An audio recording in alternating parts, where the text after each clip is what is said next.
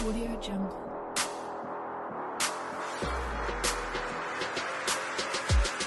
Jetzt bist du auf noch, gell? Okay, krass. Ja, ja, das, das Ding. Ähm, das 10 von 10. Also, ja, wir fangen gleich an, hä? Ins kalte Wasser reinschicken. Freut mich, dass du hier bist und dich Zeit nimmst, für eine Folge mit mir Klassenkenntnis zu machen. Und ja, fangen wir so mal locker an. Wie geht es dir? mir geht es sehr gut. Ich habe ge komme gerade vom Arbeiten, deshalb bin ich etwas müde, aber sonst geht's Also, mir. du warst in der Schule. Nein, ich arbeite als Eislauflehrer im Heuriet. Ah, nice. Ja, stimmt. Das ist noch eine große Karriere für dich jetzt. Wieso du hier, heute hier bist, ist eigentlich eine gute Story. Ich weiß noch, wir hatten ein Treffen mal und wollten etwas planen zu etwas anderem und dann warst du in einer schönen Bäckerei. Und du warst so deine Maturarbeit am machen und dann warst du noch nicht fertig und ich hockte dort und dann hast du dein Bild gezeigt von deiner Maturarbeit. Und dann habe ich das angefangen zu lesen, fand es spannend, fand ich, ja, inhaltlich ist das gut, dass man das vielleicht ein wenig breiter sehen kann. Und ja, über was machst du denn deine Matur? Also ich habe ein Buch geschrieben oder der Prozess ist noch nicht fertig, ich schreibe noch weiter. Und es geht um die Frage, wie hängt Neokolonialismus mit der Klimakrise zusammen? Und daraus resultierend dann die Frage, was ist die Aufgabe der, einer westlichen Klimabewegung, wie, ja, wie, wie muss man mit Neokolonialismus oder wie sollte man mit Neokolonialismus arbeiten, wie sollte man das als Narrativ verpacken und auch in der politischen Praxis oder ja beim Ausleben, wie sollte, wie sollte sich das dort reflektieren? Wie bist du auf die Idee gekommen, über das zu schreiben? Ist ja sehr spezifisch. Ja, weil ich mir diese Frage, glaube ich, selber in meinem Aktivismus immer stelle oder immer häufiger gestellt habe, weil vor allem von Aktivistinnen aus dem globalen Süden sehr fest gefordert wird, dass wir, dass wir, also mit wir meine ich eine mehrheitlich weiße westliche Klimabewegung, sich diesem Thema mehr annehmen, dass wir auch damit schaffen, also damit arbeiten, dass wir das auch hier in die Medien bringen, diese neokoloniale Ausbeutung des globalen Für Südens. das gingst du im Sommer auf Reisen, um dich da vorbereiten auf deine Maturarbeit und hast du auch ein Interview geschrieben. Also was die Person dann gesagt hat, schon ziemlich eindrücklich, dass ich, dass es spannend fand und ähm, wichtig, dass man das liest und sich mit dem beschäftigt. Ähm, ja, wo ging deine Reise hin? Ich bin ja hoch in den Norden gefahren mit dem Nachtzug nach Sápmi. Das ist das indigene Land der Samen. Das ist das, also das Gebiet erstreckt sich eigentlich von Russland bis Norwegen über alle skandinavischen Länder hinweg und wäre, wenn es anerkannt würde, ähm, wäre es das zweitgrößte Land Europas. Genau. Und dort hast du dich dann mit einer Aktivistin getroffen, die ist Sami. Genau, dort habe ich mich mit Elle getroffen und zwei Freundinnen von ihr, die gerade auf dem Weg waren zu indigenen Familien, die eben von diesem neuen Windkraftpark ähm, betroffen sind. Da werden wir nachher im Interview weitere Details hören. Wir sind ja aufmerksam geworden. Und wieso genau Elle? Was hat sie besonders gemacht, wo, wo du gedacht hast, das kannst du. Also, was macht sie, dass du das so, dass es sich lohnt, da drauf zu fahren und ein Interview zu machen, böse gesagt? Also eben, ich habe mir ja bei der Maturarbeit gefragt, mich gefragt, wie, wie muss die westliche Klimabewegung mit anderen Kämpfen umgehen und eben spezifisch mit dem Kampf, äh, mit dem einem antikolonialen Kampf. Und in Norwegen ist genau das der Fall. Also die, die norwegische Umweltbewegung ähm, arbeitet dort sehr ähm, inti in, intensiv zusammen mit ähm, der indigenen Bevölkerung, der Samen. Und genau, und dieses Beispiel wollte ich eigentlich wie äh, erkunden gehen oder mir an, anschauen gehen. Und Elle hat, ich war da von Anfang an dabei, also sie hat das Ganze auch gestartet von Seiten der Sami aus. Genau, und es ist dann auch im, also im Sommer ist es zu, schon im Frühling ist es zu starken Protesten gekommen in Oslo und auch das Ministerium für Energie und Erdöl wurde dort besetzt. Und dann dachte ich, dass ich die unbedingt treffen muss und ähm, ja, ihre Perspektive, ihre Geschichte mir einholen muss. Ähm, ich wusste damals noch nicht genau, was das Resultat werden wollte. Jetzt ist es dieses mega lange Interview geworden, aber ja, es war so die Idee oder der Grund, weshalb ich da hingegangen bin. Ich glaube, wir wollen da die Hörer auch nicht länger ähm, aufhalten und würden, lang, würden bald das Interview abspielen. Wir, wir haben das un, ähm, ungeschnitten nachgesprochen mit Unterstützung. Danke dafür. Ähm, ja, ich rede dann am Cyril sein Part und Mathilda dann Elle ihre Part. Noch, äh, noch ähm, zusammengefasst, es geht eigentlich um den Fall Fosen. Das ist eine Ortschaft in dem Samiland, Sapmiland, genau. Und haben sie Windräder gebaut. Das ist ähm, Landesraub sozusagen, ein Konflikt, wo bei indigene Bevölkerung immer wieder stattfindet, dass sie ihres Land beraubt werden. Und für das haben sie ein Ministerium in Oslo besetzt. Genau. Also, und ich glaube, das Spezielle daran ist, dass der Staat recht lange darauf bestanden hat, diese Windkraftwerke zu bauen, weil sie auch etwas Gutes fürs Klima tun wollten. Und es gab auch mehrere Gerichtsfälle dazu und die Samen haben eigentlich immer verloren, ähm, diese Gerichtsfälle. Und es, die Entscheidung war immer, ja, man entschädigt sie einfach mit Geld. Und dann hat aber schlussendlich, also die Sami haben das immer weitergezogen bis vor das oberste Gerichtshof und dort haben sie dann Recht bekommen und diese Windparke wurden für illegal erklärt, also die hätten eigentlich nicht gebaut werden dürfen, aber in diesem ganzen juristischen Prozess wurden die schon gebaut und ja, also sie haben sich da das Menschenrecht berufen und das heißt, dieser Gerichtsfall hat eigentlich bestätigt, dass die norwegische Regierung zusammen mit den Investorinnen dort Menschenrechte verletzt.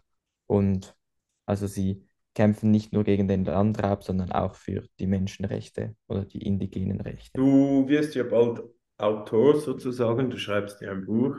Ähm, kannst du schon anteasern, wenn das Buch rauskommt, dass das die Leute kaufen können? Im Sommer irgendwann, wahrscheinlich. Im Sommer, gut. Ich teile es dann. Also, dann sage ich danke, Cyril, für deinen kurzen Input und für das kurze Intro. Und jetzt viel Spaß beim Interview mit Ella zwischen Cyril oben im Norden. Yeah.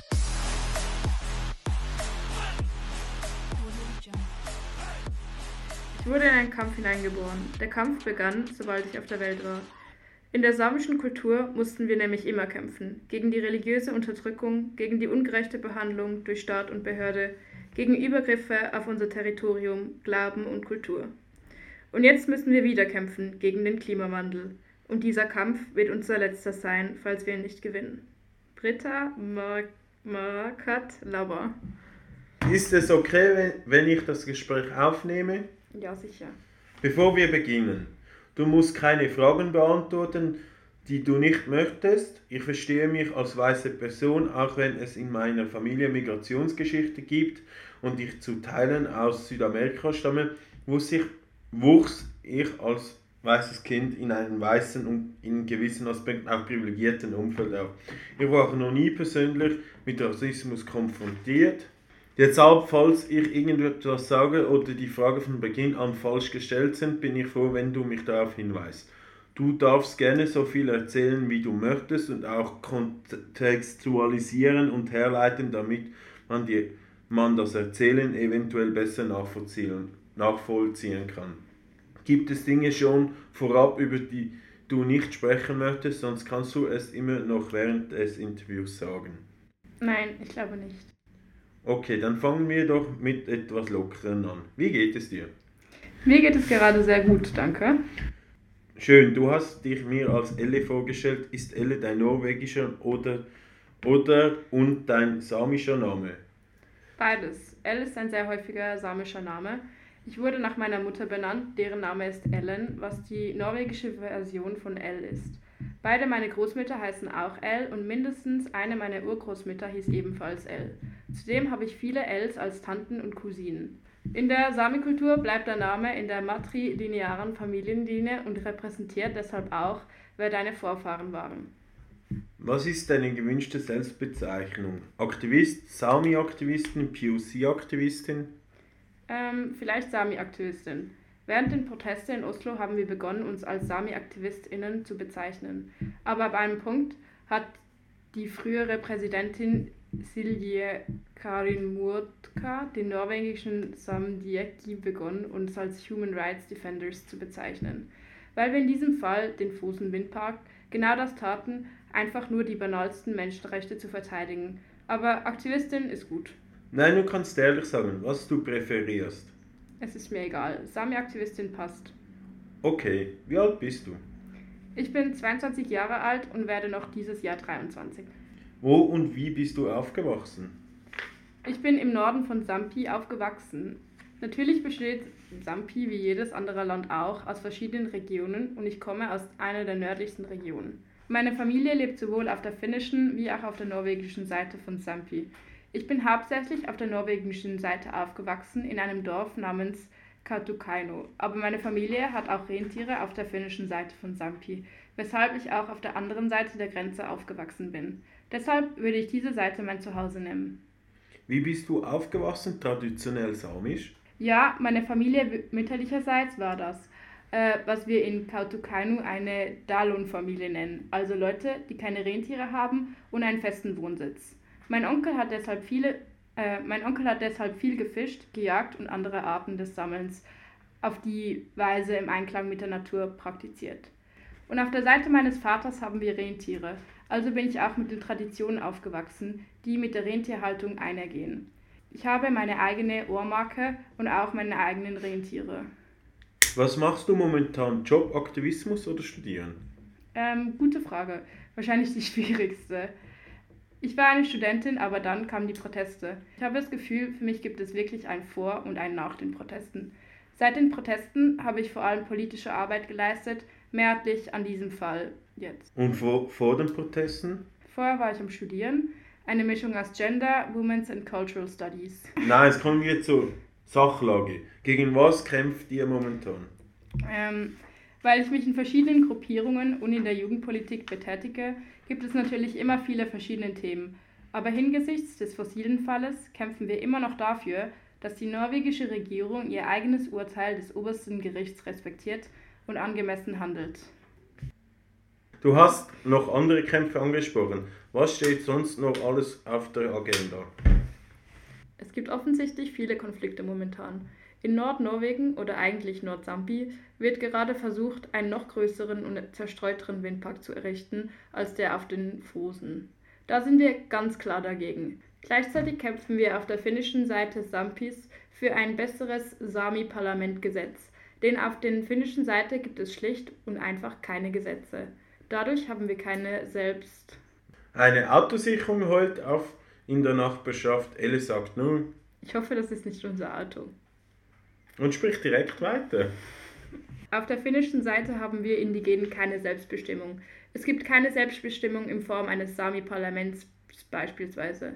Es gibt ein Gesetz, welches verabschiedet werden sollte, doch dieses ist nicht annähernd gut genug. Aber da kämpfen wir gegen an und versuchen, genügend Druck aufzubauen, damit es, erneut, damit es erneuert wird.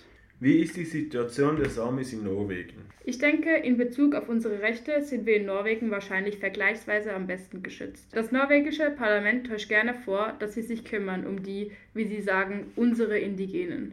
Das ist nur ein kleines Wording-Detail, aber wir sind nicht Norwegens indigene Menschen. Wir sind unsere eigenen indigenen Menschen. Aber generell, wir haben natürlich in Theorie Gesetze und Regulierungen, welche uns Indigenen beschützen sollen. Norwegen scheitert aber, wie im Fall Vossen, diese einzuhalten. Fosen. Viele Menschen kämpfen kontinuierlich in ihrer lokalen Kämpfe, seien es Kämpfe gegen grünen Kapitalismus, Sami Healthcare, Bildung und Sprachmöglichkeiten für Kinder und Jugendliche. Weiter haben wir unser eigenes Sami-Parlament. Dieses hat kein Vetorecht. Es nimmt nur eine beratende Rolle ein.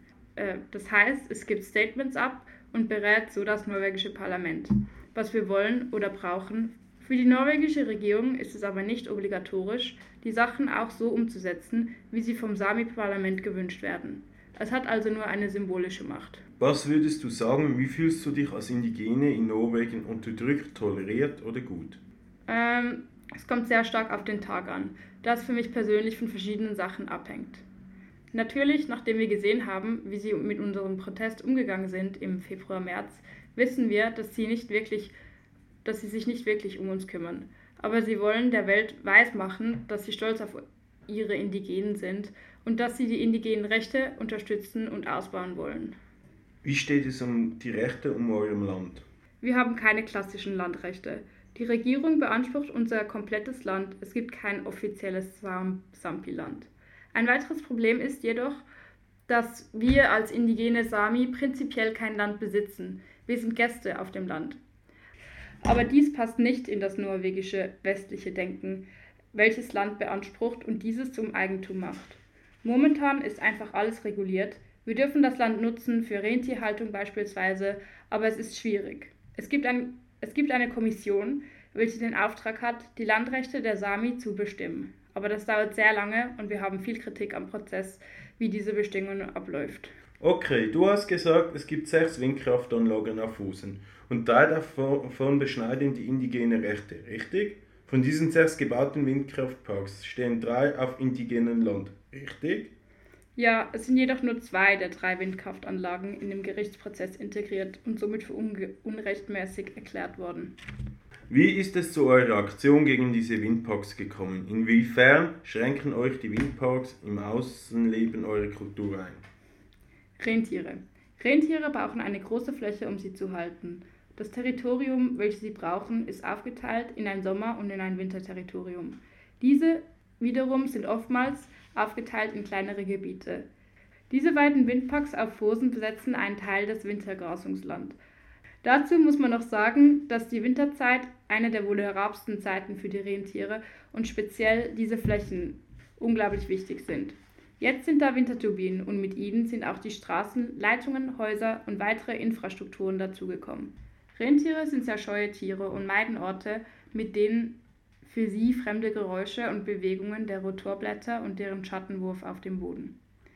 Der Windkraftkomplex nimmt also ein wichtiges Land der Familie weg, welche dort Rentierhaltung betreiben. Folglich muss man die Herdengröße auf das übergebliebene Land anpassen, was viel ist, da dieses überaus wichtige Land entwendet wurde. Kurz, die auf Fosen ansässigen Familien werden dazu gezwungen, ihre Rentierherden aufzugeben oder stark zu minimieren. Dazu kommt jedoch, dass im südsampischen Kontext in einer Studie herausgefunden wurde, dass die rentierhaltenden Familien kulturelle Schlüsselrollen besitzen, zum Beispiel in der Haltung der Sam samischen Sprache. Die Samis würden dadurch also auch eine wichtige, einen wichtigen Ort verlieren, ihre Sprache und Kultur zu leben und zu erhalten. Wie habt ihr euch bis jetzt gegen die Windparks gewehrt? Es hat ein Jahr nach den Entscheidungen des, Oberstes, des obersten Gerichts begonnen. Ich war im Samdigi in Karyasjok und habe dort eine Rede gehalten über die aktuellen Lage mit den Menschenrechtsverletzungen auf Fusen. Darauf habe ich mich mit der ehemaligen Präsidentin des, Samisch, samischen, des samischen Jugendparlamentes gesprochen. Wir haben zusammen einen Account auf Instagram erstellt und wir begannen zu posten. Dies erlangte die Aufmerksamkeit des größten Naturschutzgruppe Nature Og Ungdom, welche sich mit uns solidarisieren wollte und eine Aktion des zivilen Ungehorsams vorschlug. Als der Tag 500 der Menschenrechtsverletzungen kam, haben wir das Ministerium für Öl und Energie besetzt. Aufgrund der langsamen Entscheidungsfindung des Ministeriums waren wir schlussendlich mehrere Tage und Nächte im Gebäude. Vor dem Gebäude gab es durchgehende Proteste und Demonstrationen. Es gab, eine riesige, es gab einen riesigen nationalen Aufschrei und auch internationale Aufmerksamkeit.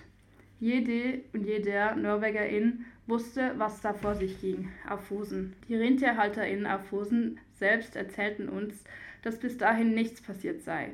Wir haben es also geschafft, die Regierung dazu zu zwingen, den Entscheid des Gerichts aus der Schublade mit allen anderen versteckten Fällen, welche sie irgendwann noch bearbeiten wollten, herauszunehmen und zu behandeln. Was war eure Strategie zur Eskalation des Protests? Wir haben jeden Tag nach unserem Bauchgefühl entschieden, weil wir nicht geplant hatten, dass die Besetzung und die damit verknüpften Kundgebungen, äh, dass die Besetzung und die damit verknüpften Kundgebungen so lange andauern werden. Extinction Rebellion Norway hatte schon zweimal zuvor im Ministerium protestiert und zivilen Ungehorsam in Form von Besetzungen durchgeführt. Wir waren im Vorhinein mit ihnen in Kontakt und sie erzählten uns, wie es ihnen ergangen war in Bezug auf Repression, Dauer und Dauer der Besetzung. Wir hatten deshalb sehr wenige Erwartungen, da die Besetzung von Extinction Rebellion jeweils noch am selben Tag durch die Polizei geräumt wurde. Wir erwarteten eigentlich, dass es uns gleich ergehen würde. Aber als wir nicht geräumt wurden, blieben wir natürlich länger dort. Wir hatten keinen genaueren Plan, wie es mit den Folgetagen weitergehen sollte. Wir mussten die Dinge einfach nehmen, wie sie kamen. Das war für uns sehr interessant und ich glaube, das war sogar der aufregendste Teil. Du sprachst auch über die Medienarbeit. Ich empfinde Media, Medienarbeit bei Aktionen des zivilen Unge Ungehorsam oft als sehr schwierige und anstrengende Situationen. Wie hast du die Situationen erlebt? Als wir die Aktion planten, wollten wir eigentlich alles richtig machen und schlechte Presse verhindern. Aber natürlich gibt es bei solchen Aktionen immer wieder gewisse Unsicherheit und man weiß nie, wie Medien es aufnehmen werden. Am ersten Tag sprachen wir mit einigen JournalistInnen, die hereinkamen und über, und über uns berichten wollten. Doch als wir klar machten, dass wir an diesem Abend nicht wieder gehen wollten, ließ die Regierung auch keine Medienschaffenden mehr ins Gebäude hinein. Wir waren komplett isoliert.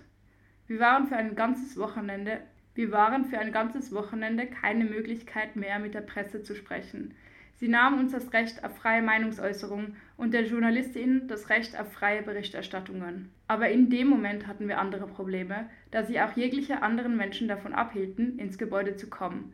Wir hatten beispielsweise für 24 Stunden nichts zu essen. Dann, ich weiß nicht mehr wann genau, dann, ich weiß nicht mehr genau wie, hat Greta Thunberg von unseren Aktionen erfahren und uns eine SMS geschickt, um zu fragen, ob sie erwünscht ist.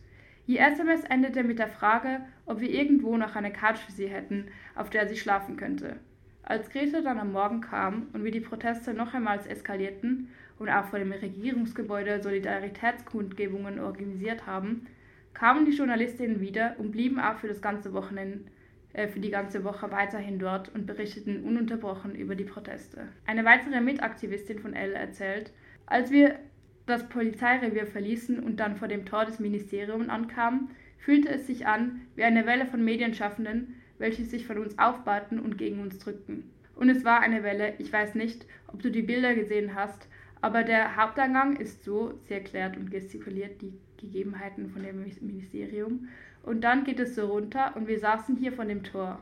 Die JournalistInnen standen so nah an uns dran und über uns und jede versuchte, Fotos von Greta zu bekommen und sie dazu zu bringen, etwas zu sagen. Von diesem Montag an waren JournalistInnen und andere Menschen da, im Grunde die ganze Zeit und wir hatten natürlich gewissen, eine gewisse Routine entwickelt. Jeden Morgen mit der Presse zu sprechen, ihnen zu sagen, wie wir den Protest weiter eskalieren würden. In der Woche Nachdem wir uns aus dem Ministerium herausgetragen wurden, hatten wir also eine recht gute Medienpräsenz. Wie war es für euch, dass Greta sich euch spontan angeschlossen hat? Persönlich aus meinen Erfahrungen vom Klimastreik ist es immer ein Abwägen bezüglich der Medienaufmerksamkeit, welche Greta mitbringt. Und aber, und aber auf der anderen Seite wollen wir nicht diesen Stigma rund um Greta als Person aufbauen.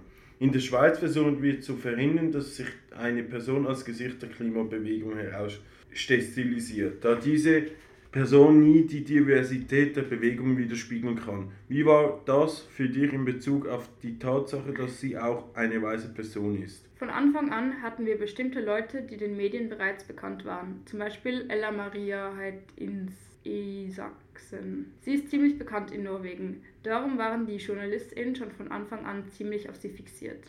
Eine der zwei Mitaktivistinnen, Petra, welche beim Vorbeilaufen den Namen hörte und sich den Kontext selbst zusammendenken konnte, fügte an. Es war wirklich lustig. Das Erste, was sie über uns schrieben, war, dass Ella Maria das Ministerium besetzt hat. Ja, das war der erste Artikel, der am Donnerstag herauskam und das war etwas, das wir im Vorfeld bereits diskutiert hatten, wie wir damit umgehen würden.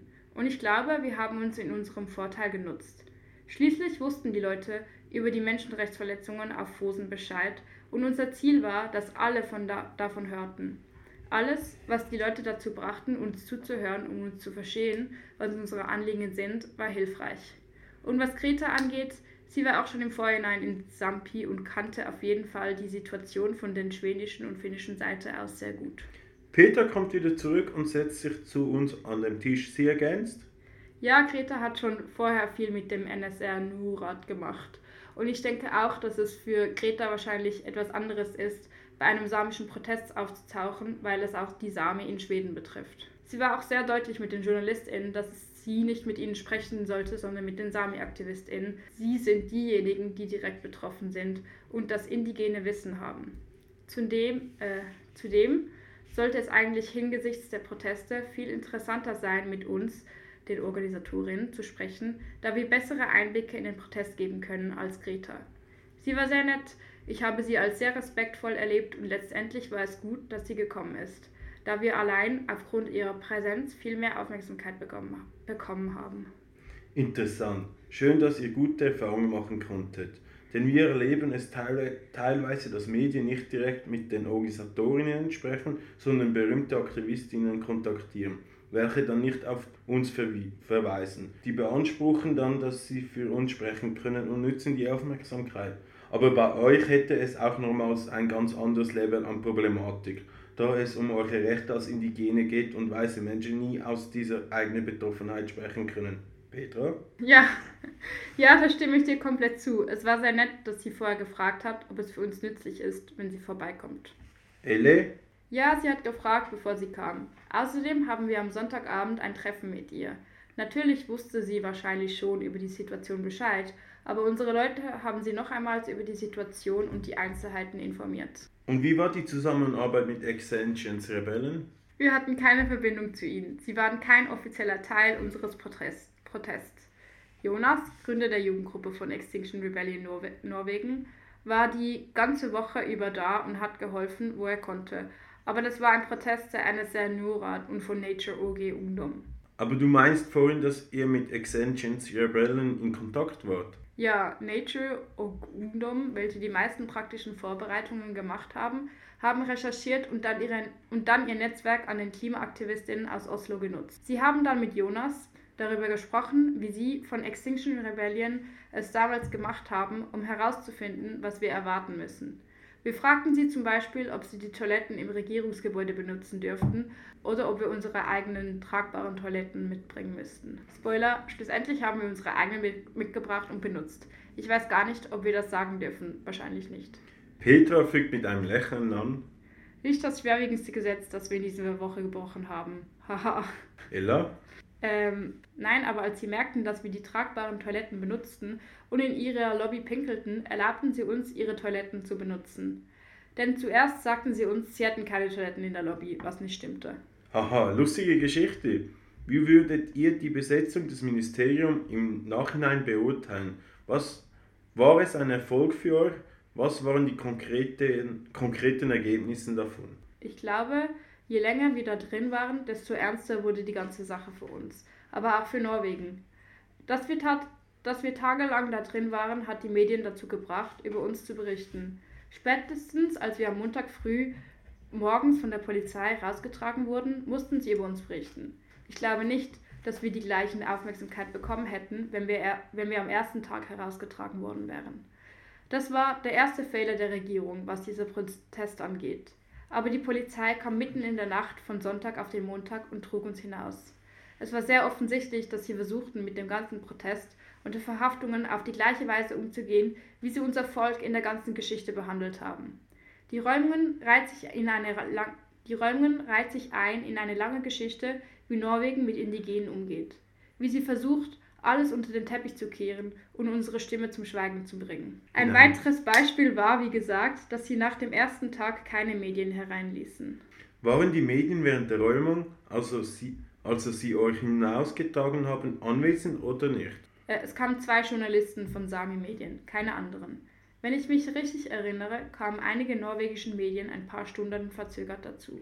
Peter kritisiert, die größten norwegischen Medien waren etwa 20 Meter vom Ministerium entfernt und sie kamen nicht. Elle?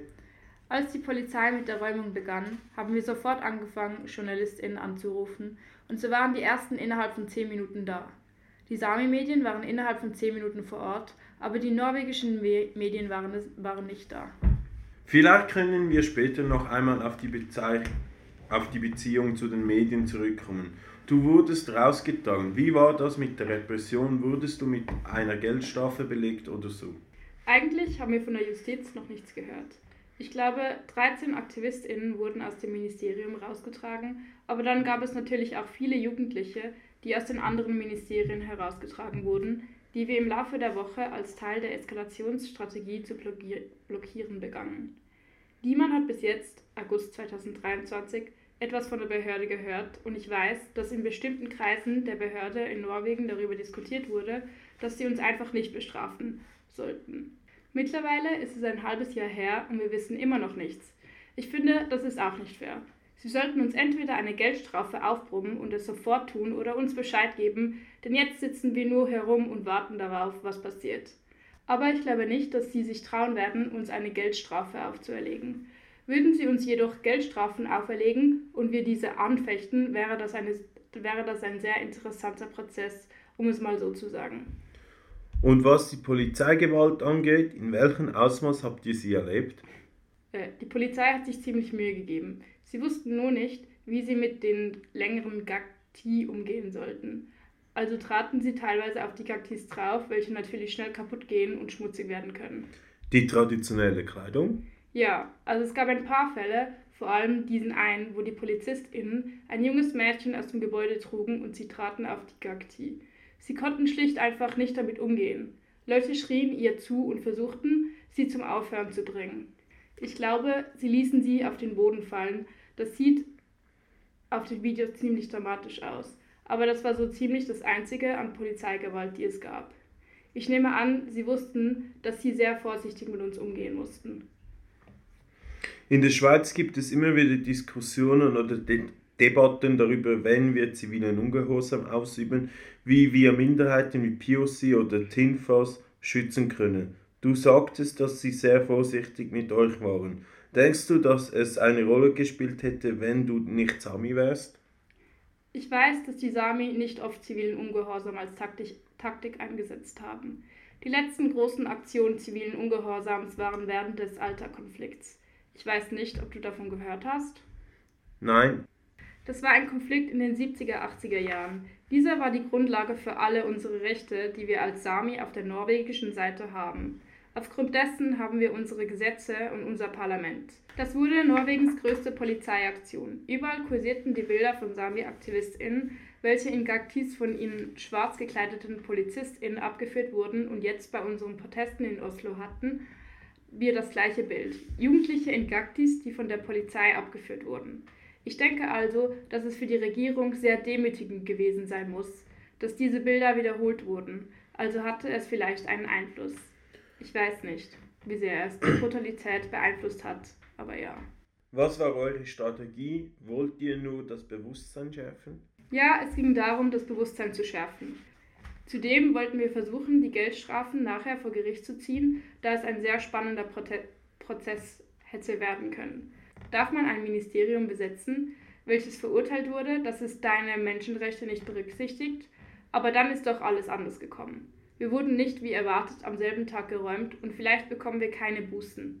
Wir hatten eigentlich für diesen Donnerstag geplant, dass wir circa nach 16 Uhr rausgetragen werden, dann wahrscheinlich ein paar Stunden auf der Polizeiwache sitzen und dann ausgehen, um Abend zu essen und ein Bier oder so zu trinken. Du, sie zeigt auf eine ihrer Mitaktivistinnen, wolltest am Tag danach sogar eigentlich auf eine Hochzeit gehen. Tja, dann saßen wir von Donnerstag bis Montag früh im norwegischen Ministerium für Öl und Energie. War es möglich, wegzugehen und wieder reinzukommen? Man konnte raus, aber dann nicht wieder rein. Es war auch nicht so, dass wir einfach die Tür aufmachen konnten und rausgehen, um die Aktion zu verlassen. Es hat jedes Mal mindestens 15 Minuten gedauert vom Zeitpunkt, als wir, ja, als wir gesagt haben, dass wir gehen wollen, bis die Wärter uns die Türen aufmachten. Ein paar von uns sind beispielsweise am Freitag rausgegangen. Wie viele Leute wart ihr insgesamt oder wie viele Leute haben sich an der Aktion beteiligt und wie viele waren im Hintergrund? Gute Frage. Ich glaube, wir waren etwa 16 Leute, die in das Ministerium hineingegangen sind und drei davon sollten nicht selbst den zivilen Ungehorsam machen, sondern mehr als Unterstützung da sein, als AnsprechpartnerInnen um uns mit den Medien zu helfen und einfach zu prüfen, ob es, ob es uns gut geht. Petra mischt sich ein. Nein, ich glaube, wir waren 16 Sami-Leute, aber insgesamt 18. Elle? Nein, das waren wir nicht. Ich kann das nachprüfen. Ich glaube, ich habe das letztens jemandem die komplette Liste geschickt. Sie kramt in ihrem Mobiltelefon nach vorne. 1, 2, 3, 4, 19. Wir waren 19 Leute, aber es waren einige Nicht-Sami dabei. Ich denke circa 5. Aber dann gab es natürlich draußen auch Leute von unserer Organisation und dann waren das natürlich die Nature Ungdom Leute, die sehr wichtig waren bei der Organisation. Dann kamen jeden Tag mehr und mehr ZivilistInnen dazu. Stand es zur Debatte, ob ihr in eurer Youth-Gruppe zivilen Ungehorsam macht oder nicht? Ja, niemand von uns hat es zuvor getan. Die erste Diskussion ging darum, ob wir es tun sollten oder nicht. Die Diskussion ging nicht lange. Alle verstanden sofort, dass wir das tun müssen. Es stand auch zur Diskussion, mit wem wir uns wohlfühlen fühlten, um es umzusetzen. Einige von uns sind sehr jung und nicht jede und jeder konnte alles, konnte alles stehen und liegen lassen, um an der Aktion teilzunehmen. Aber ich denke, die Zeit war richtig und die Leute waren bereit, etwas zu tun. Insbesondere mit dem Fall Fosen. Ich erinnere mich an den Grund, wieso wir mit dem Post Posten ich erinnere mich an den Grund, wieso wir mit dem Posten auf unserem Instagram-Account begonnen haben. Wir saßen dort und wussten nicht, wie wir weitergehen sollten. Wie wir die Regierung dazu bringen sollten, zu realisieren, wie ernstzunehmend die Situation ist. Warst du bereit, zivilen Ungehorsam zu machen, also aus politischen Gründen Gesetze zu brechen? Ja. Ich persönlich brauchte so circa eine Woche, um die Idee zu verarbeiten, aber anschließend war für mich klar, dass es der einzige Weg im Fall Fosen ist. In der ersten und zweiten Woche während dem Planen begann ich, meine Freundinnen zu schreiben und Leute zu kontaktieren, die vielleicht interessiert wären, mit uns in die Aktion zu gehen. Viele davon sagten direkt ja. Ich denke, die Zeit war richtig und der Fall Wosen hat sich sehr gut geeignet, um zivilen Ungehorsam zu machen.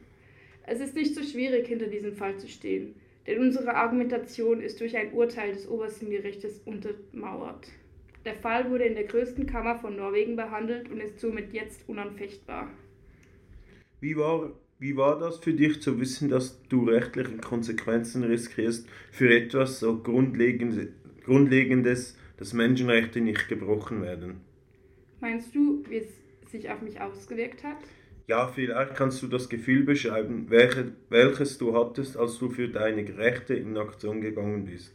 Ich war sehr traurig und wütend, dass wir das tun mussten, aber gleichzeitig auch nicht überrascht. Es ist Norwegen. Sie wollen international gut dastehen, aber wenn es wirklich darum geht, unsere Rechte zu respektieren, interessiert es sie nicht, nicht mehr wirklich. Aber in Bezug auf die Aktion fühlte ich mich sicher.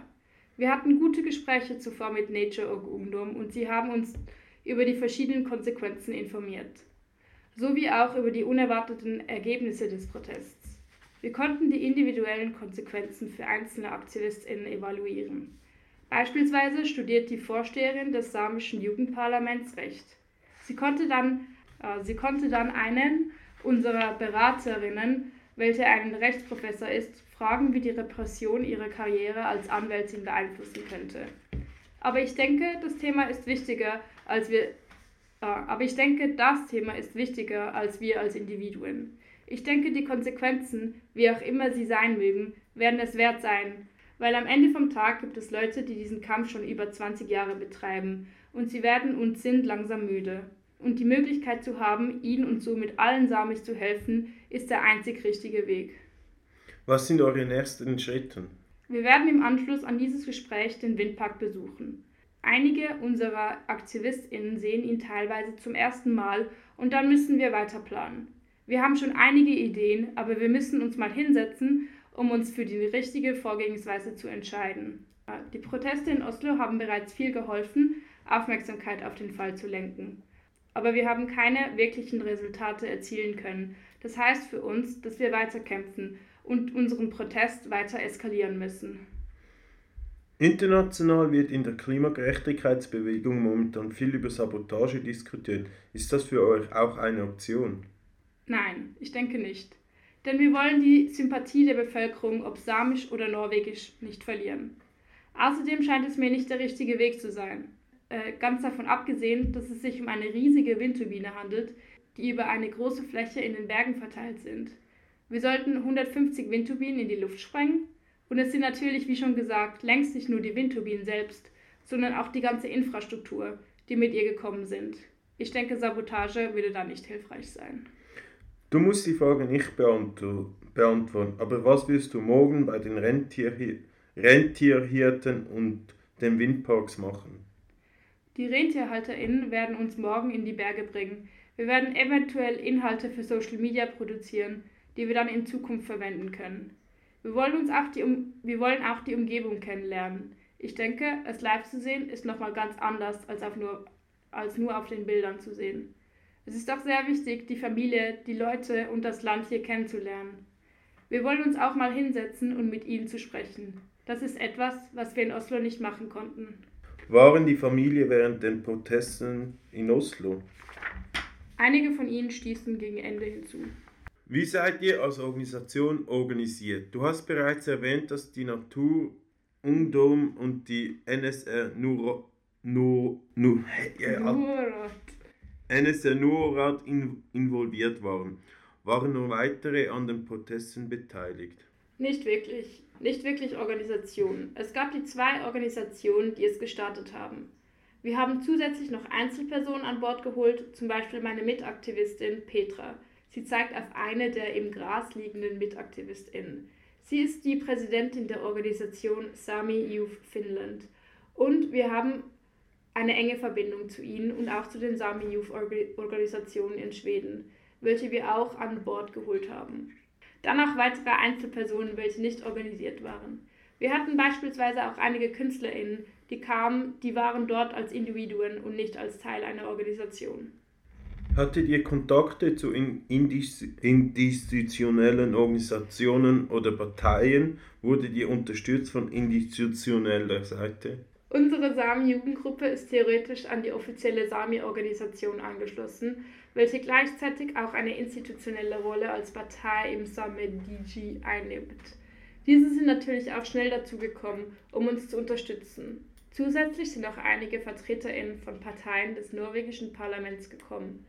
Welche Reden hielten an den Solidaritätskundgebungen, welche täglich vor dem Ministerium angehalten wurden. Eure Forderung ist ein kompletter Rückbau des Windparks, richtig? Ja, korrekt.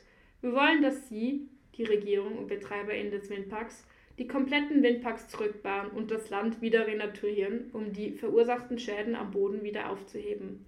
So, dass eines Tages die Natur dort wieder zurückkommen und wachsen kann. Zusätzlich, dass das Land den Sami-Familien auf Soraya zurückgegeben wird und langfristig geschützt bleibt. War dies schon seit Beginn an die Forderung oder hat es da eine Entwicklung gegeben? Nein, die Forderung war seit Beginn an klar. Da hat sich nichts verändert. Da gibt es nicht mehr viel zu sagen. Sorry. Ähm, vielleicht kannst du noch ausführen, was die Entscheidung des obersten Gerichts für einen Einfluss auf euren Protest hatten.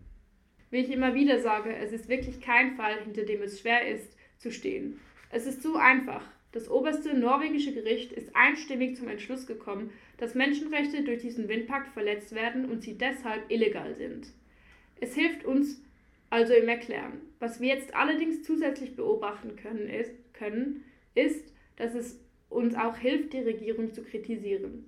Denn, denn im Moment können alle gerade live mitverfolgen, wie unsere Regierung versagt und dass man ihr nicht trauen sollte, denn die Regierung reagiert auf ihr eigenes Gerichtsurteil nicht.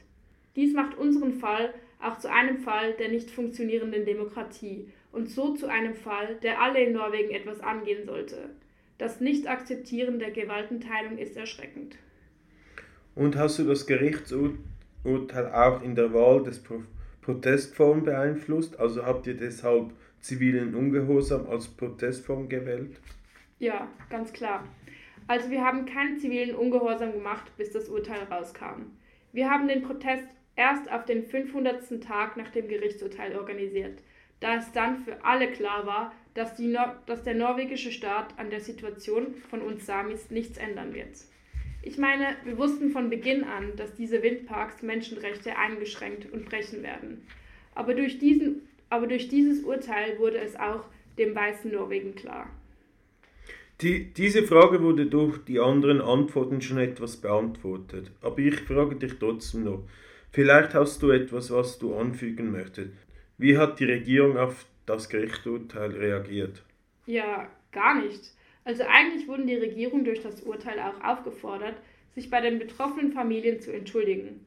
Dadurch war der Premierminister auch gezwungen, sich öffentlich dazu zu äußern, was er auch tat, aber seine Entschuldigung war lächerlich und man konnte sie nicht ernst nehmen. Wenn es ihm wirklich leid tut, dann soll er jetzt handeln, aber man kann sich nicht ohne Handlung für sowas entschuldigen. Wie sah es bei eurem Protest aus? Hat die Regierung in irgendeiner Form auf euren Protest reagiert? Der Minister des Ministeriums für Öl und Energie kam während der Proteste zu uns heraus und wollte mit uns den Dialog suchen. Aber wir haben sehr schnell bemerkt, dass er immer nur die gleichen drei Sätze wiederholt und eigentlich gar keine neuen Informationen hatte. Es war also kein Dialog.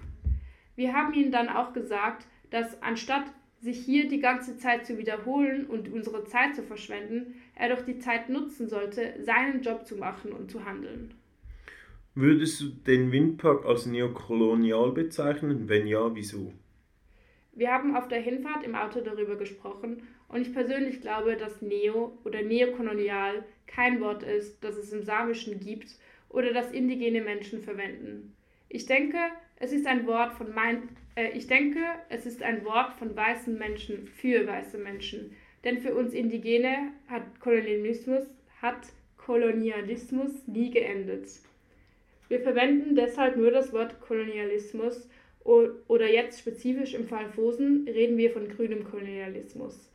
Da es purer Kolonialismus ist, welcher aber hinter einer grünen Fassade von wir müssen die Welt von der Klimakrise retten versteckt ist. Wie sieht die Solidarität innerhalb der Samis aus? Ich meine, du lebst in einer der nördlichsten Teile, Teile Sampis und kämpfst, kämpfst hier gerade für Familien im südlichsten Teil Sampis. Ich meine, die meisten Sami sehen das Problem auf Fosen ein und unterstützen uns. Aber natürlich gibt es wie in jeder anderen Community auch verschiedene Meinungen. Jedoch auf den Fall Fosen bezogen ist eine große Mehrheit der Sami, die unsere Aktion für richtig halten und uns unterstützen. Ich höre auch immer wieder von meiner Familie und Verwandten, dass als sie mich als Familienmitglied im Gebäude gesehen haben, es bei ihnen etwas ausgelöst hat und sie sich solidarisieren wollten. Was wir auch wiederum feststellen konnten, die ganze Woche über reisten immer mehr Sami spontan den weiten Weg von nach Oslo hinunter, um sich zu beteiligen. Ich denke auch, dass es für uns Sami eine groß ich denke auch, dass es für uns Sami ein großer Moment war diesbezüglich.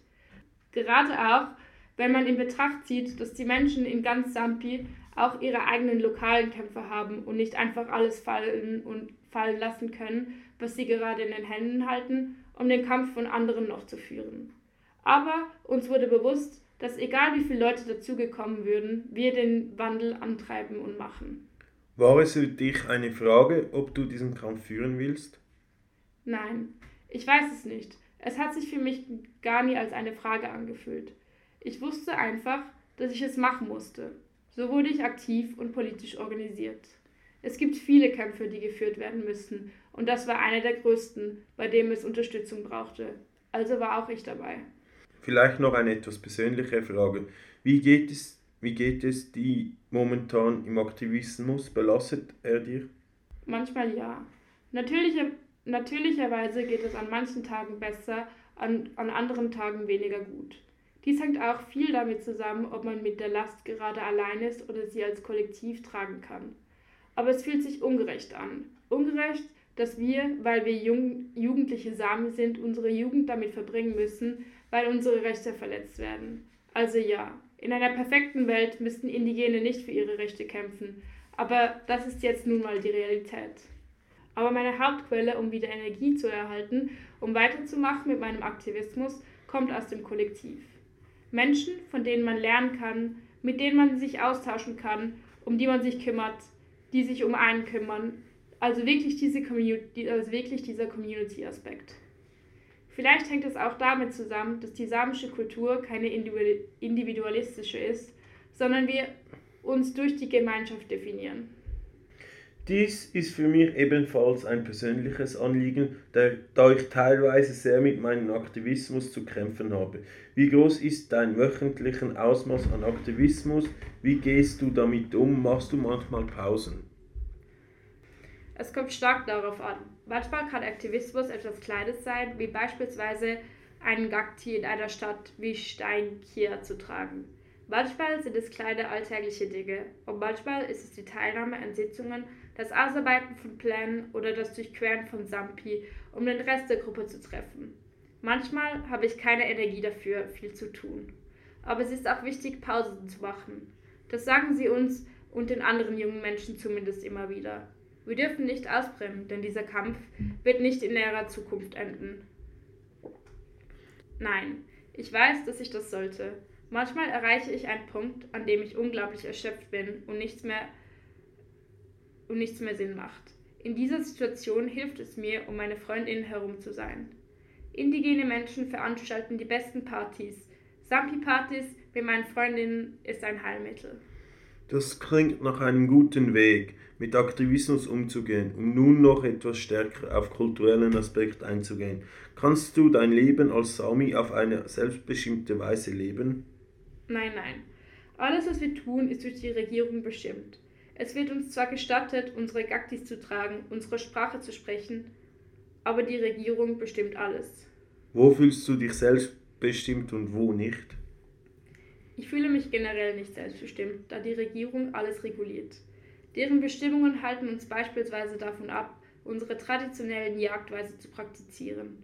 Und wie ich zuvor bereits angesprochen habe, fehlt im finnischen Teil von Sampi die Selbstbestimmung komplett.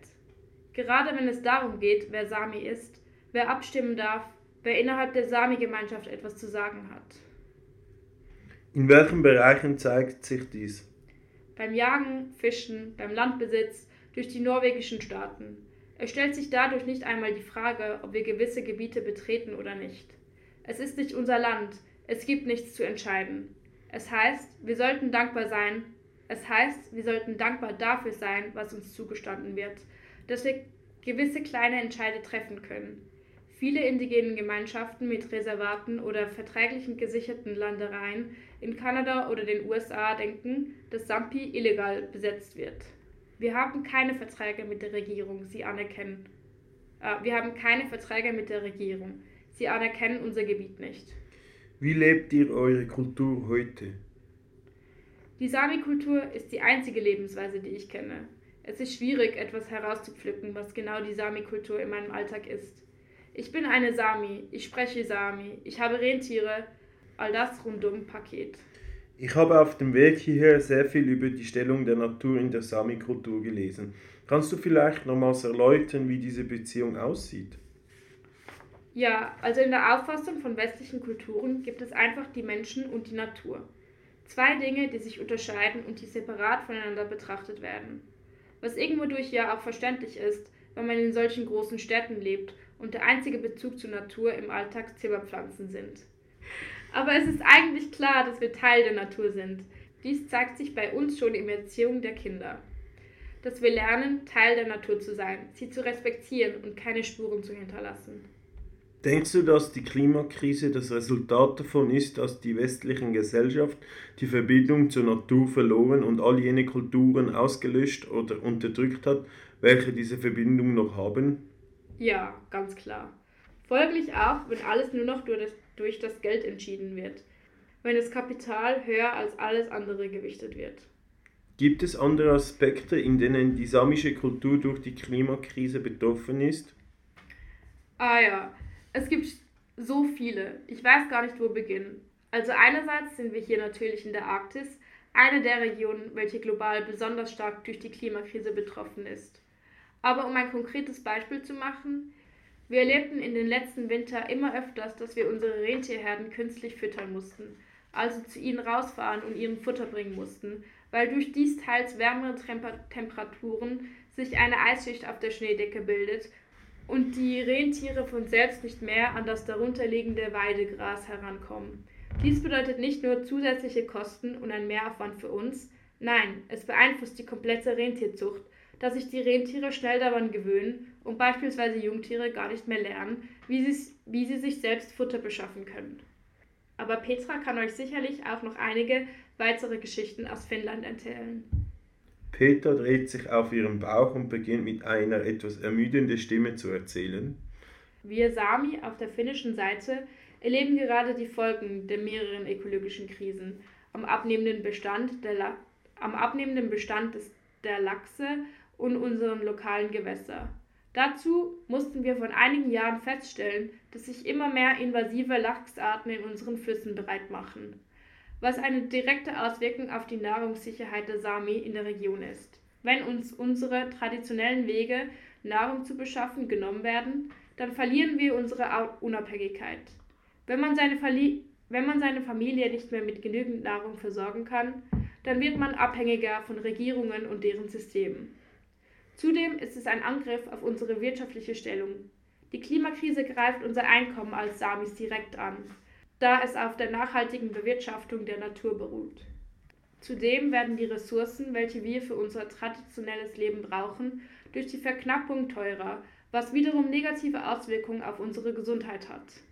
Denn wie mehrere Studien belegt haben, leben Indigene am gesündesten, wenn sie traditionelle Nahrung konsumieren. Und das ist genau das, was mich so wütend macht, dass wir Indigene momentan überall den Zugriff auf unsere eigenen traditionellen Ressourcen verlieren, obwohl wir diejenigen waren, welche die, Bio welche die Biodiversität und die Ökosysteme über die letzten Jahrtausende beschützten und gepflegt haben. Ja, und so geht es zu und her in all unseren Regionen Sampis. Fischen, Jagen, Sammeln und Rentiere, all das ist bedroht. Kann ich nochmals kurz zurück auf deine Aussage kommen, Elli? Kannst du nochmals kurz ausführen, wie das Problem mit den Rentieren zustande kommt? In einem normalen Jahr, wenn der Herbst kommt, beginnt es zu gefrieren und danach zu schneien. Aber in den letzten Jahren war alles anders. Es begann zu schneien, dann zu gefrieren, dann wieder zu schneien und die Temperaturen begannen wieder zu steigen. Dies verursacht dann beim Wiederzugefrieren eine Eisschicht.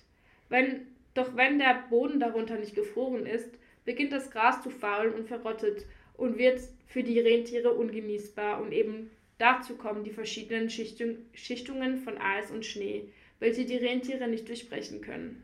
Willst du noch etwas ergänzen zu eurer Erfahrung mit der Klimakrise und deren Folgen? Ja, well, die Klimakrise wurde zusammen mit dem grünen Kolonialismus zu einer Doppelbelastung weil wir die Klimakrise schon hautnah erleben und sie unser Leben schon jetzt massiv beeinflusst, wie Petra Beletz erklärte, aber wir dann auch noch die angeblichen Lösungen der Klimakrise bekämpfen müssen, weil sie, uns auf, weil sie auf unsere Kosten geht, gehen. Beides zählt gleichzeitig an uns und beides zählt gleichzeitig an uns und unserem traditionellen Leben. Die Klimakrise wie auch die Lösung deren und durch eben beispielsweise erneuerbare Megaprojekte auf Rosen. Hast du zum Teil Bedrohungen, hast du zum Teil Bedrohungen noch etwas hinzuzufügen? Sonst würde ich gerne in den ersten Teil starten. Nein, sonst sage ich es einfach später noch, wenn mir noch etwas in den Sinn kommt. Gut, dann starten wir in den Teil Klimabewegung und indigene Kämpfe. Die erste Frage wäre, was sind deine Wünsche oder Forderungen an eine mehrheitlich weißen westliche Klimabewegung? Sollten sie sich überhaupt einsetzen und wenn ja, wie sollten sie sich an euren Kämpfen beteiligen? Sie sollten für sich herausfinden, wie sie gute Allies sein können, wie sie unterstützen können. Wir sind als Bewegung nicht so viele wie in manchen Klimagerechtigkeitsbewegungen. Deshalb lastet bei uns Verantwortung auf Einzelnen, weshalb wir dann manchmal nicht die Kraft haben, jeder weißen Person das Problem zu erklären. Deshalb sollten Menschen, die unterstützen wollen, zuerst viel Zeit für Recherche aufbringen und dies nicht nur zu den aktuellen Konflikten, sondern auch grundsätzlich zu unserer Kultur. Auch wichtig ist, dass ihr natürlich niemals für uns sprecht. Mit Nature Ok Ungdom war die Zusammenarbeit sehr gut. Sie haben im Vorhinein schon sehr viel recherchiert und haben uns all unsere Wünsche respektiert. So konnten wir beispielsweise die Medienanfragen beantworten und für sie, welchen Teil des Protests waren, sprechen. Und wie gesagt, auch die Zusammenarbeit mit Greta lief sehr gut. Sie wusste, wo ihr Platz war im Protest und sie hat die Aufmerksamkeit, welche, welche sie auf sich zog, auf uns abgewälzt. In den westlichen Klimagerechtigkeitsbewegungen ist es seit einiger Zeit eine andauernde Diskussion, wie wir antikoloniale und antirassistische Perspektiven auf die Klimakrise in unsere Arbeit integrieren können. Hast du diesbezüglich Meinungen? Der erste Schritt sollte die interne Bildung sein. Solange die AktivistInnen die Kulturen und Kämpfe nicht kennen, kann es keine interne Verankerung dieser Werte in der Bewegung geben. Weder antikoloniale noch antirassistische oder sonst was. Ja, ich glaube, Bildung ist wirklich ein Schlüsselpunkt. Aber Petra, hast du noch was zu ergänzen? Petra? Ja, aber ich weiß nicht, wo zu beginnen. Ihr könnt wirklich offene Kritik üben. Nehmt euch, nehmt euch bitte kein Blatt vor den Mund. Well, ich glaube, die meisten Menschen nehmen, immer an, sich selbst weiterzubilden und sich zu informieren sei einfach. Aber dem ist einfach nicht so. Menschen unterschätzen oft, wie viel Zeit es wirklich in Anspruch nimmt, speziell wenn es um indigene Konflikte geht. Gerade zum Beispiel, wenn es um den Fall auf den Fosen geht, wo es sich um grün gewaschene Kolonialismus handelt. Das kann man nicht einfach in einem Instagram-Post, PDF oder in einer PowerPoint-Präsentation durchblicken. Es ist ein Prozess, welcher Monate dauert, um die vielen Konflikte und historischen Kontexte dahinter begreifen zu können. Auch für uns, wenn wir uns mit Konflikten und Problemen anderer Regionen auseinandersetzen wollen, müssen wir uns tief damit beschäftigen, um die Zusammenhänge nachvollziehen zu können. Meist reisen wir auch in die betroffenen Regionen, um mit den betroffenen Menschen wirklich Zeit für einen Austausch zu finden und den Konflikt, Konflikt erst richtig zu verstehen. Deshalb würde ich auch argumentieren, dass es mehr Vertrauen zwischen westlichen Klimabewegungen und den Indigenen braucht. Vertrauen in die Indigenen, dass sie für sich selbst sprechen können. Westliche Klimagerechtigkeitsbewegungen sollten sich damit auseinandersetzen, wie sie diese Stimmen hörbar machen können, anstatt ob diese Stimmen jetzt geeignet sind oder nicht, ein spezifisches Ziel zu erreichen. Sie müssen uns vertrauen, weil ja Sie müssen uns vertrauen, weil was ganz klar ist, ist, dass eine westliche Person niemals auch nach Jahrzehnten der Recherche exakt nachvollziehen kann, wie sich die indigenen Menschen fühlen. Äh, ein letzter Punkt, welchen ich immer wieder aufbringe, wäre noch Geld. Die Klimabewegung ist im Vergleich zu anderen NGOs-Bewegungen arm. Verglichen zu indigenen Bewegungen ist sie aber immer noch reich. Klimabe Klimabewegungen haben verglichen so viel Geld und Ressourcen, welches welches gespendet oder verteilt werden konnte, in Richtung von indigenen Kämpfen. Wir sind es uns gewohnt, mit winzigen Budgets und sehr mageren Ressourcen zu kämpfen, zu arbeiten. Wir sind es uns gewohnt, mit winzigen Budgets und sehr mageren Ressourcen zu arbeiten. Wir können uns gar nicht vorstellen, was wir alles machen könnten, hätten wir die Ressourcen der europäischen Klimabewegungen. Ich glaube, wir können es uns gar nicht vorstellen, aber gerade auch, was du, Petra, gesagt hast, mit wir müssen die Orte des Konfliktes besuchen, um die Konflikte zu verstehen. Ich möchte dazu noch anfügen, dass aufgrund der Geschichte hier in Zampi beispielsweise die Lokalbevölkerung auch einfach mehr Ablehnung zeigt oder zeigen wir gegenüber westlichen BesucherInnen. Komplett. Um den Konflikt zu verstehen, muss man die Region besuchen gehen. Aber Teil des Verstehens ist auch, dass man versteht, dass man nicht einfach jeden Ort besuchen gehen kann. Du musst dir zuerst das Vertrauen der Community erlangen, um die Erlaubnis zu bekommen, einen Ort zu besuchen.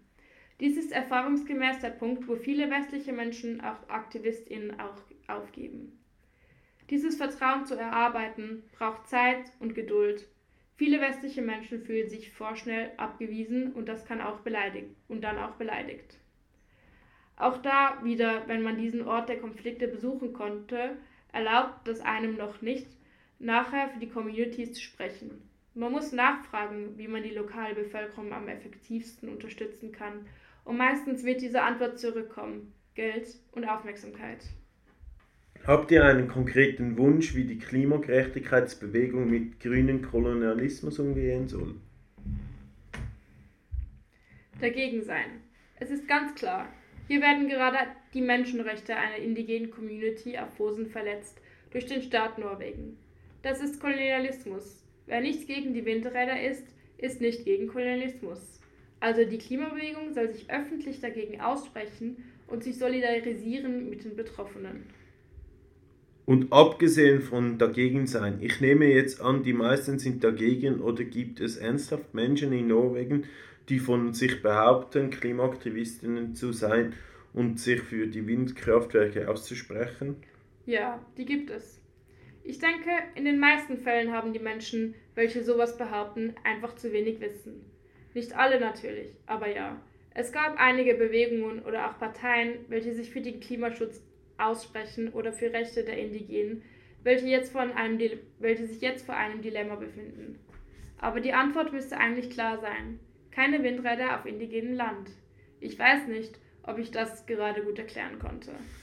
Nein, ich glaube, ich habe es verstanden, was du meinst. In der Schweiz haben wir manchmal ähnliche Debatten. Zum Beispiel will die Regierung zurzeit große Solaranlagen in den Alpen bauen und die Grünen, welchen, und die Grünen, welche für Erneuerbare sind, aber auch für Biodiversität, müssen sich jetzt entscheiden, was ihnen wichtiger ist oder was sich in den Medien besser erklären lässt. Habt ihr andere Kritik, die ihr gerne teilen würdet? Wahrscheinlich gäbe es sicherlich noch mehr zu sagen, aber ich denke, das meiste wurde bereits gesagt. Ja, kein Stress. Wenn euch noch etwas in Sinn kommt, könnt ihr mir auch später noch schreiben, falls es etwas gibt, was ihr gerne erwähnt haben wollt. Aber, denn, aber dann vielleicht noch eine abschließende Frage. Habt ihr einen Appell an den an spezifischen Akteurinnen in der Gesellschaft wie Journalistinnen, Politikerinnen, NGOs, Privatpersonen, wie sie mit grünen Kolonismus umgehen sollen? Für Medienschaffende also zum einen natürlich das Narrativ, dass Sami gegen Windkraft und dadurch gegen erneuerbare Energien sind.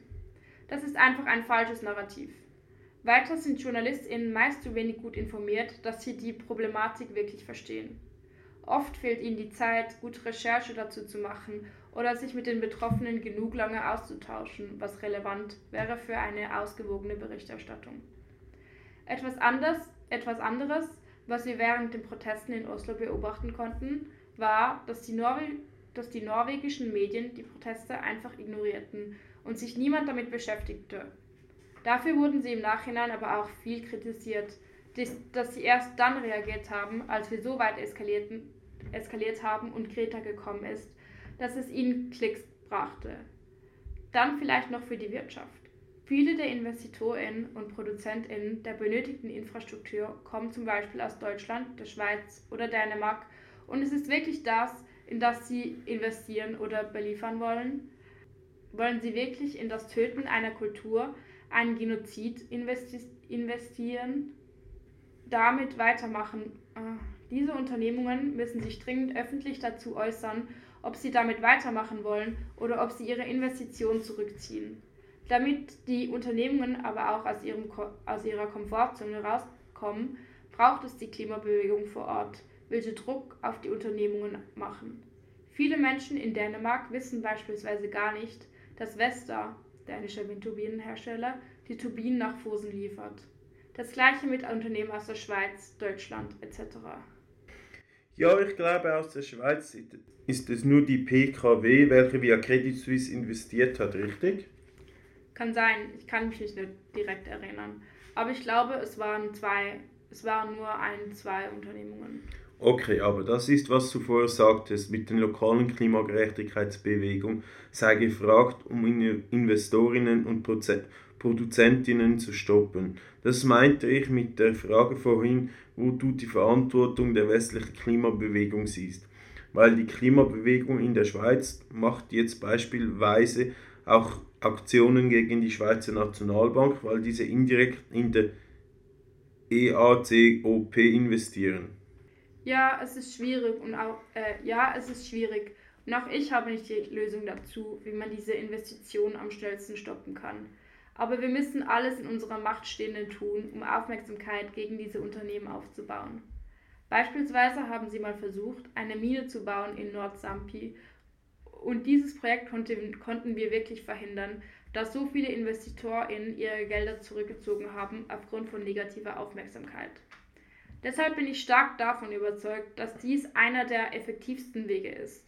Dafür brauchen wir aber die Zahlen und Fakten und ich denke gerade dort müssen wir nichts äh, und ich denke gerade dort müssen die nicht indigenen AktivistInnen auch Verantwortung übernehmen.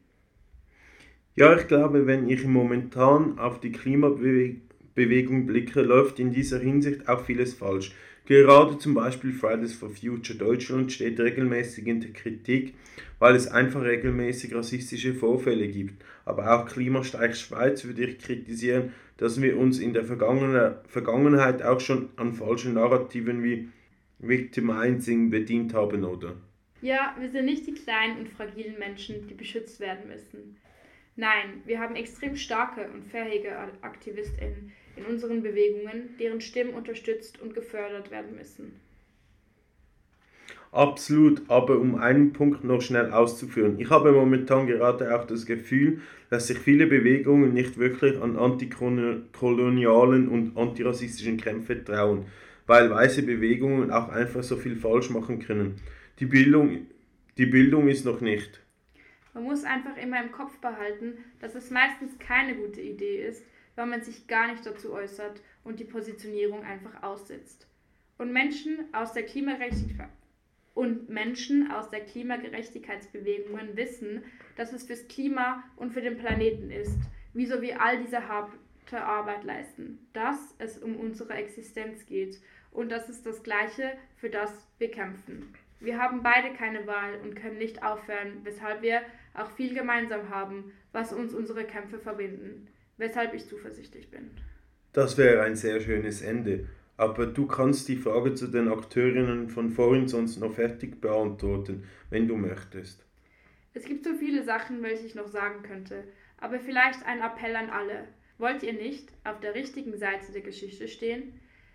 Denn wir Indigenen, wir werden nicht verschwinden und auch nicht ruhig sein, wenn es um unsere Rechte und Existenz geht. Das lassen wir einfach so stehen, oder? Ja. Das war das Interview zwischen Cyril und Ella, gesprochen von Mathilda und Charles. Jeremy Dö. Ciao.